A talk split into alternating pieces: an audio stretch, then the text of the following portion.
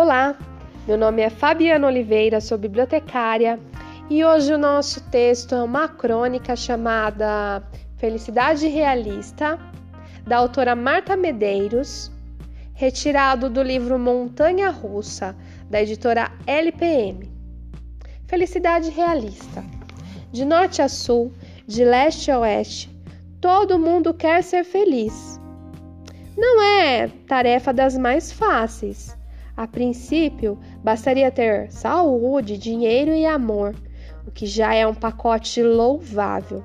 Mas nossos desejos são ainda mais complexos. Não basta que a gente esteja sem febre. Queremos, além de saúde, ser magérrimos, sarados, irresistíveis. Dinheiro? Não basta termos para pagar o aluguel, a comida e o cinema. Queremos a piscina olímpica, a bolsa Louis Vuitton e uma temporada no spa cinco estrelas. E quanto ao amor? Ah, o amor! Não basta termos alguém com quem podemos conversar, dividir uma pizza e fazer sexo de vez em quando. Isso é pensar pequeno. Queremos amor, todinho maiúsculo. Queremos estar visceralmente apaixonados, queremos ser surpreendidos por declarações e presentes inesperados, queremos jantar à luz de vela de segunda a domingo. Queremos sexo selvagem diário, queremos ser felizes assim e não de outro jeito. É, que dá ver tanta televisão.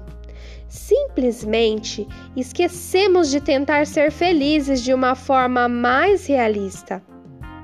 Porque só podemos ser felizes formando um par e não como ímpares. Ter um parceiro constante não é sinônimo de felicidade, a não ser que seja a felicidade de estar correspondendo às expectativas da sociedade. Mas isso é outro assunto. Você pode ser feliz solteiro, feliz com os romances ocasionais, feliz com os três maridos, feliz sem nenhum. Não existe amor minúsculo, principalmente quando se trata de amor próprio. Dinheiro é uma bênção. Quem tem precisa usufruí-lo, não perder tempo juntando, juntando, juntando. Apenas o suficiente para sentir-se seguro mas não aprisionado. Se a gente tem pouco, é com esse pouco que vai tentar segurar a onda, buscando coisas que saiam de graça, como um pouco de humor, um pouco de fé e um pouco de criatividade. Ser feliz de uma forma realista é fazer o possível e aceitar o improvável. Fazer exercício sem almejar passarelas, trabalhar sem almejar o estrelato, amar sem almejar o eterno. Olhe para o relógio, hora de acordar. É importante pensar-se ao extremo, buscar lá dentro o que nos mobiliza, instiga, conduz, mas sem exigir-se desumanamente. A vida não, não é um game onde só quem testa os seus limites é que leva o prêmio.